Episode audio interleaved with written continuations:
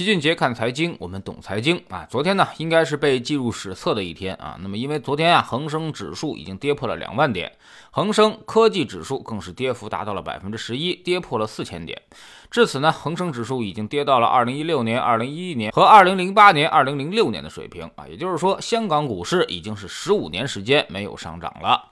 再看上市的这些科技股，那可谓是一个比一个惨。腾讯跌去了一半啊，那么京东和小米也跌去了百分之六十，阿里跌了七成，美团跌了百分之七十六，年轻人最爱用的那个哔哩哔哩也跌幅达到了百分之八十七。其他的一些互联网公司呢，就更不用提了，很多都已经是跌幅在百分之九十左右。那么很多人也就不得不问一句：我们的港股到底怎么了？这个跌幅啊，其实已经堪比两千年时候纳斯达克的程度了。其实呢，老齐也没想到啊，那么这些中概股能调整的如此惨烈。我们认为，二零二零年中概股肯定是高估的，二零二一年跌一半也就差不太多了。确实没想到最近往脚脖子上砍啊！这个跌法其实已经毫无基本面和技术面可言了。那么肯定就是一个问题出现了，那就是流动性。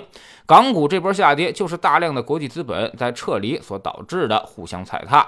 类似的流动性危机，最近两年其实我们也没少见，比如二零二零年的美股活久见式的下跌，天天熔断，这个就是市场突然之间没有流动性了。还有当年啊，原油跌到负值交割，也是因为没有流动性，才被空头斩杀。现在呢，港股也是如此，南下资金被换汇额度锁得死死的，而国际投资者都在用脚投票，所以远水解不了近渴，眼看便宜了，国内资金却出不去，只能干着急。那么既然流动性的问题，就只能用流动性的方。方式来解，一般呢会有三个选择：一是政府开始量化宽松，稳定市场预期。当年美国的活久见式下跌，美联储就动作频频，最终把美股拉出了微型反转。三月份还在暴跌，六月份就已经创出新高了。所以这就是美联储的威力。但在香港那边啊，那么更多呢是国际投资者，属于是两边不靠。美联储肯定不会支持中概股和港股，那么我们国家的央行也基本管不着。所以呢，快速补充香港流动性，靠政府这条路基本行不通。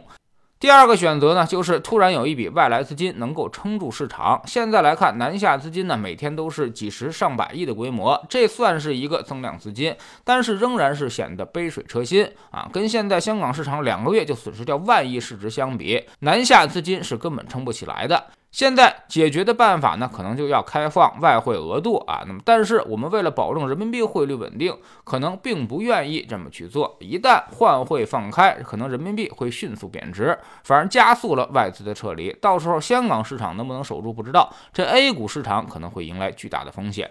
第三呢，就是靠企业自身的回购。现在很多企业呢，其实已经跌到了账面净资产，甚至市盈率就两到三倍啊。这种下跌理应是企业加紧回购股票，增加加股东权益的时间。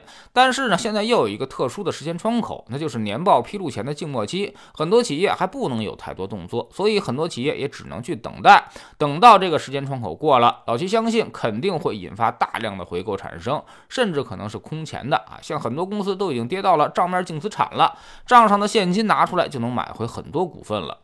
科技股这种跌法啊，其实可以用杀人诛心来形容了。现在应该释放出一个呵护的态度了。这其实是一个很危险的事情啊！举个例子，当年美国纳斯达克泡沫破裂之后，美国的科技发展也是明显放慢了脚步，很多人就又回到了金融和炒房的老路上啊。那么亚马逊、谷歌、苹果，当时一众的这些好公司都差点跌到破产，创新创业的信心受到了极大的影响。我们现在也是无限接近于这个时刻了。如果几个头部的互联网科技公司被这次中概危机给打残了，那么可能创新创业都会受到严重的影响。风险投资如果找不到市场溢价，自然会收。缩没有风投，很多创业企业根本就是无以为继。那么随后而来的可能就是各种裁员问题。大厂裁员其实并不可怕，可怕的是一系列小公司裁员倒闭潮出现，这可能会引发一些连锁反应。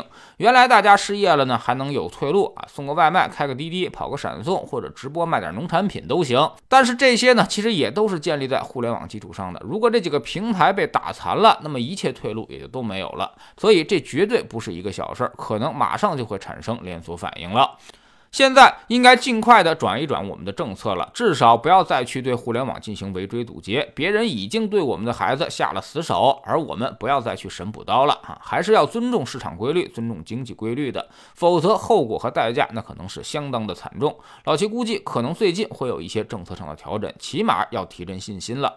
也要给市场传递一些积极的信号。那么，作为我们普通投资者而言，最近这个市场是明显的流动性危机导致的，就千万不要再去空手接飞刀。现在傻子都已经看出中概股很便宜，而且是已经比移动、联通、电信这些运营商还要便宜了，属于是一个千载难逢的买入时间点。但是我们还是建议大家一定要等飞刀落地再去捡，也是等它不跌了再说，也就是等它不跌了再说。在知识星球迅捷的粉丝群里面，在这种市场环境之下呢，其实守正出奇才是王道啊！我们的回撤幅度要远小于市场，目前也只跌了百分之十到百分之十五之间，而且呢还有一半的债券仓位可以随时拿出来进行补仓。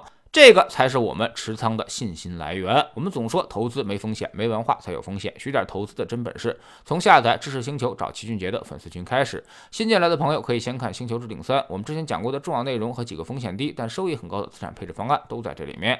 在知识星球老齐的读书圈里，我们正在讲《八次危机》这本书啊，好好的给大家讲述一下我们建国以来的历次坎坷经历啊。那么其实哪一次都比今天要更加凶险，哪一次都比今天更像世界末日。多了解我们的曲折。也就能够更加理解我们经济的韧性，有助于我们恢复信心啊！现在加入知识星球，找老齐的读书圈，每天十分钟语音，一年为您带来五十本财经类书籍的精读和精讲。之前讲过的二百二十九本书，全都可以在星球读书圈置顶二找到快速链接，方便您的收听收看。读书圈呢是投资的内功，粉丝群其实学的是招式。